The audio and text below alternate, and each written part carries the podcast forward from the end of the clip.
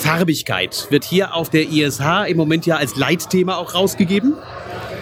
Und das Leitthema Farbigkeit, man, äh, ich meine, wir kennen das, wer schon ein bisschen länger in dem Job drin ist, der sagt, mal ist es rund, mal ist es eckig, heute ist es farbig. Das ist also eine sehr schöne Geschichte. Dann ist es wieder schwarz und dann ist es wieder weiß. Aber Farbe ist nicht gleich Farbe. Und äh, für den heutigen Podcast habe ich jetzt jemanden hier, der bei Willeroy Bock für ganz schön viel Farbe gesorgt hat. Aber du stellst dich am besten selber vor für diejenigen, die dich nicht kennen und was du machst. Ich bin Gesa Hansen, ich bin Designer und habe am Bauhaus studiert. Von daher bin ich eher mit der Farbenlehre von Josef Albers vertraut. Und ich habe für Viroy Boch vor vier Jahren angefangen, als Farbexperte zu arbeiten und als, zum Teil als Art Director. Und ich glaube, dass Farbe immer wichtiger wird, weil wir immer mehr individualisieren wollen, weil Farbe eben auch ein Mittel dazu ist, sich abzusetzen. Und auf der anderen Seite glaube ich ganz fest an die positive Wirkung von Farbe. Also Farbe löst in uns Emotionen aus. Es ist quasi wie bei einem Produkt ist für mich Farbe der Charakter von dem Produkt. Das ist wie Musik. Es, es löst einfach was völlig anderes aus, als wenn man nur eine weiße Fläche vor sich hat. Und dabei sind wir schon bei dem ersten wichtigen Abgrenzungsbeispiel, weil viele natürlich, wenn sie über Farbe nachdenken, sagen, ach, das wollen meine Kunden nicht. Aber es ist eben so, dass die Menschen, die da draußen sind, sicherlich gibt es welche, die wollen nur einen Funktionsraum haben und die wollen nur eine Menschenwaschanlage haben. Aber es gibt eben auch diejenigen, die wollen in einem Bad ein gewisses Erlebnis haben. Und für, über die reden wir ja jetzt. Wir reden nicht über diejenigen, die einfach nur sagen, weiß einfach zu reinigen, äh, Menschen waschen rein, Menschen waschen raus, fertig, das war's, sondern wir reden über Menschen, die genussvoll oder die ein schönes Leben haben wollen. Also ich glaube, die Hemmschwelle im Bad kommt halt vor allen Dingen dadurch, dass wir so schlechte Erfahrungen aus den 70er Jahren haben. Wobei Curry war eine tolle Farbe. das stimmt, das stimmt total. Aber ich glaube, dass wir heute die Farben anders einsetzen, eben mehr als Akzente zum Teil. Und ich, ich glaube, das muss man sich ungefähr so vorstellen wie so ein Hardcore-Cocktail-Party, also die 60er Jahre, die 70er Jahre und dass danach eben das Hangover kam in den 90ern und da war man halt sehr asketisch und hat erstmal nichts mehr getrunken. Und ich glaube, dass jetzt Farbe langsam wieder kommt. Ich meine, auch alleine dadurch, dass die Industrie ja Farbe jetzt ganz anders aufbringen kann, dass die Fertigungsprozesse viel einfacher sind. Dass die Farben auch tiefer sitzen. Man hat das Gefühl, sie sind nämlich nicht mehr einfach nur oberflächlich drauf, sondern dass die Pigmentierung so stark ist, dass sie wirklich dann eben lebendig wirkt. Ja, das ist eine ganz, ganz wichtige Rolle. Also man kann einfach, eine Zeit lang war die Industrie so stark, dass sie quasi die Farben beeinflussen konnte und auch die Farbwahrnehmung bei uns beeinflussen konnte. Und ich glaube, mittlerweile kommt es fast eher vom Endkunden, also die Lust auf Farbe. Und die Industrie rollt quasi fast nach. Also versucht es darauf, auf diesen Individualisierungswunsch einzugehen. Was für ein Statement wolltest du mit den ja wirklich extrem tollfarbigen äh, Bädern, die du jetzt dann hier auf der, auf der Messe dann auch präsentieren darfst und die dann ja dein Werk sind? Ich finde übrigens diese, diese rote Wanne, mir wurde gesagt, die kann man gar nicht so kaufen, wo ich dann aber davor gestanden habe, gesagt, ach so, doch. Ja, ja, kann man. So, okay, weil ich dachte, um Gottes Willen, das ist ja ein, ein Traum, ist das Ding, ja? Ja. Für diejenigen, die so etwas lieben, ist das ja ein echtes Statement. Wie, wie, wie bist du dazu gekommen, dass sie dich das haben machen lassen? Also ich habe als erste Farbentwicklung ja die Artis-Farben entwickelt, die sehr matt waren, sehr pastellfarbig, weil ich dachte, als erste Farbeinführung mit Farben zu arbeiten, die fast wie Texturen wirken, also fast wie Jeansstoff oder Holz, ist es vielleicht einfacher, weil die, also die ersten Farben kann man quasi in allen Räumen einsetzen, ohne dass es jetzt groß wehtut.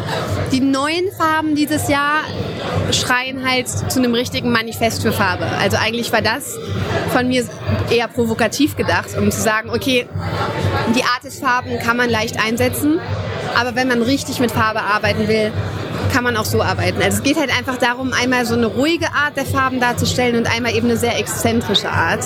Wobei du nicht so stark in die pastelligen Töne gegangen bist, wie das ja im Moment so en vogue ist. Ja, das war ich ja schon vorher, vor zwei Jahren. Ich bin halt schon einen Schritt weiter. Ein Schritt weiter. Nee, aber es geht mir vor allen Dingen auch dar darum, ähm, es gibt halt auch in den Charakteren der Menschen eben diese, diese verschiedenen Niveaus von, von, von Stimmung. Also ich meine, es gibt halt eben, mein Deutsch ist so schlecht mittlerweile, weil ich ja schon seit zwölf Jahren in Paris wohne. Aber es gibt halt eben den sehr ruhigen Menschen und es gibt halt sehr exzentrische Menschen. Ich arbeite ja viel ähm, für, wie nennt man das, Filmstars in, in Paris.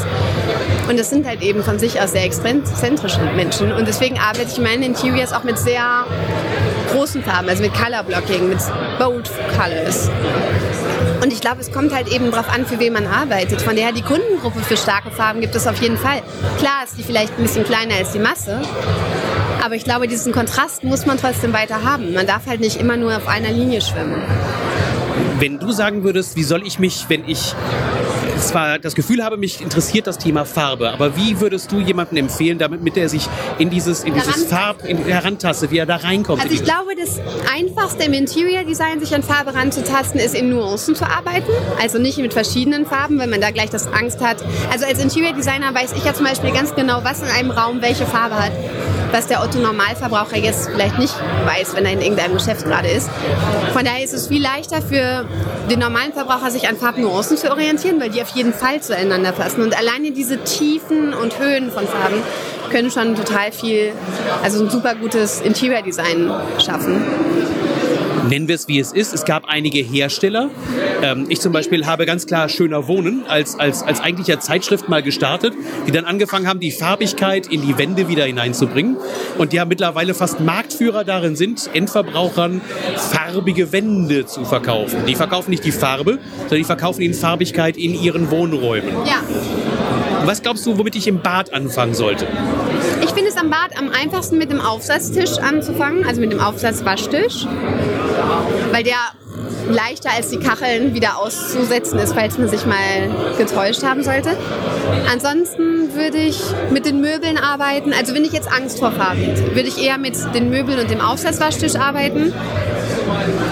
Ich persönlich würde natürlich hardcore mit allen Flächen arbeiten aber nicht, nicht mit dem Farbmix, sondern eben dann in den Nuancen bleiben. Wenn ich Angst vor Farbe habe, ja, aber ich arbeite natürlich mit eher mit Farbmix. Also das ist ja die größere Herausforderung. Und je mehr man sich da reindenkt, desto mehr Freude findet man dann auch an neuen Farbkombinationen. Ich meine, es ist ja unendlich, wie viele Farbkombinationen es gibt.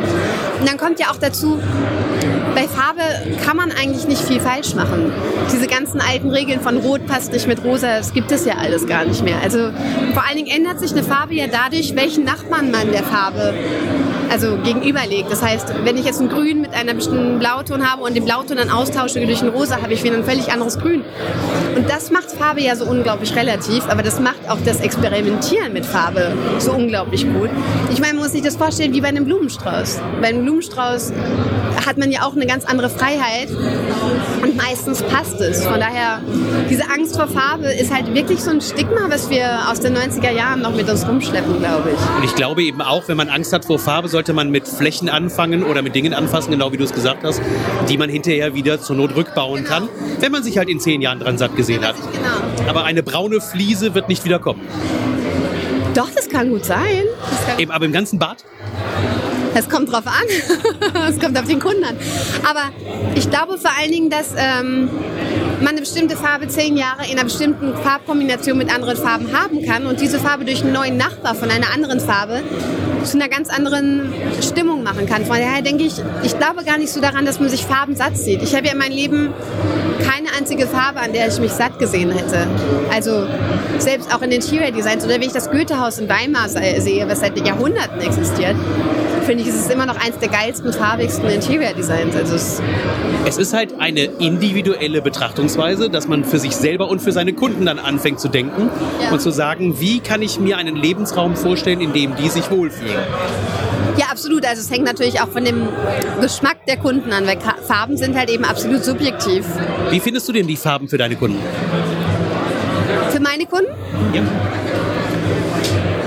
Also meistens habe ich dann ein ganz gutes Gespür. Man verbringt ja unheimlich viel Zeit mit seinen Kunden und man sieht ja auch, wie, wie sie leben.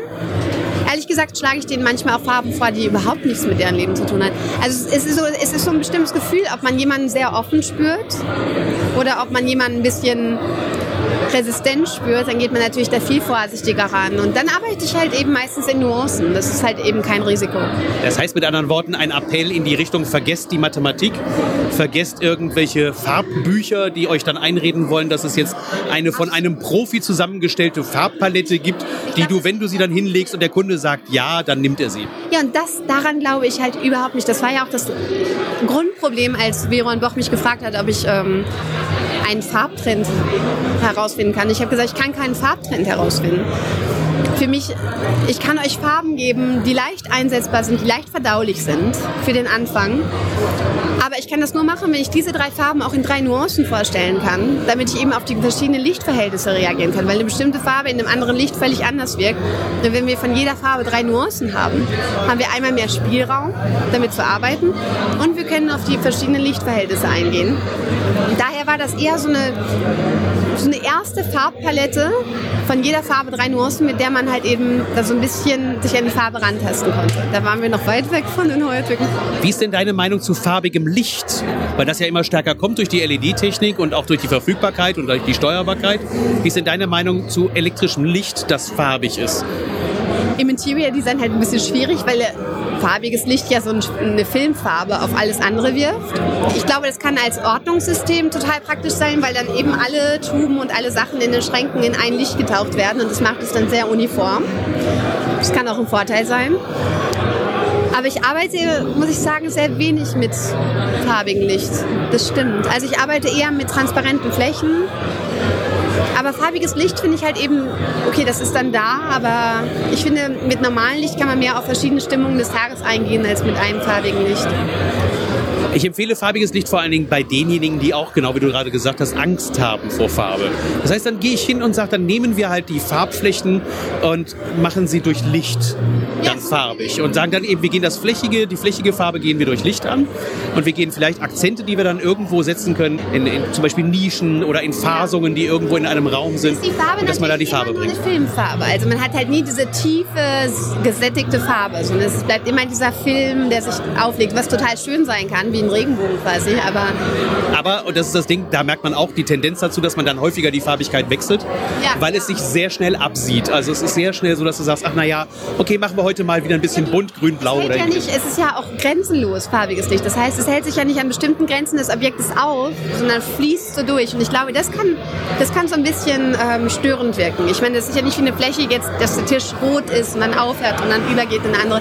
Es gibt ja keine klaren Grenzen und ich glaube, das macht ein bisschen wuselig im Kopf. Es sei denn, du machst Hinterleuchtungen. Bei Hinterleuchtungen schaffst du komplette Lichtflächen, die du dann ja farbig machst. Und die hast du sehr stark abgegrenzt und kannst sie dann auch abgrenzen. Das ist gerade dann, wenn du Wuten irgendwo einziehst. Schon ein bisschen schwierig. Ja, okay, das ist, das ist wohl wahr. Das ist wohl wahr. Wenn man mehr über dich erfahren will, wenn man über deine Arbeit ein bisschen was erfahren will, wie kann man dann am besten was über dich finden? Ich würde sagen, am besten Instagram, Gesa Hansen. Also da ist eigentlich fast alles. Sonst im Internet, man findet mich total leicht. Also ich habe Und Gesa Hansen wird demnächst auch den Hashtag Lust auf Handwerk mitverwenden. Genau. Auf jeden Fall. Auf jeden Fall. Nee, aber ja, ich glaube einfach, Instagram ist wahrscheinlich das Einfachste, weil ich hasse Telefone und auf Instagram antworte ich meistens eher als Du bist ja auch noch jung genug, als dass du das Instagram dann benutzen darfst. Das ist bei mir, mich schmeißen sie bald raus. in der Midlife-Crisis. Vom Alter her. Jetzt müssen wir nur noch zusehen, dass wir morgen die Leute nicht verwirren, wenn wir den Vortrag halten. Oder meinst du, dass wir die Leute verwirren? Weil wir haben direkt nacheinander die Vorträge. Ja, ja, das ist ja ein Vorteil. Du machst meine, mein, du erdest alles für mich und dann kann ich genauso auf die Farbtheorien draufhauen, wie du es vorher schon gemacht hast.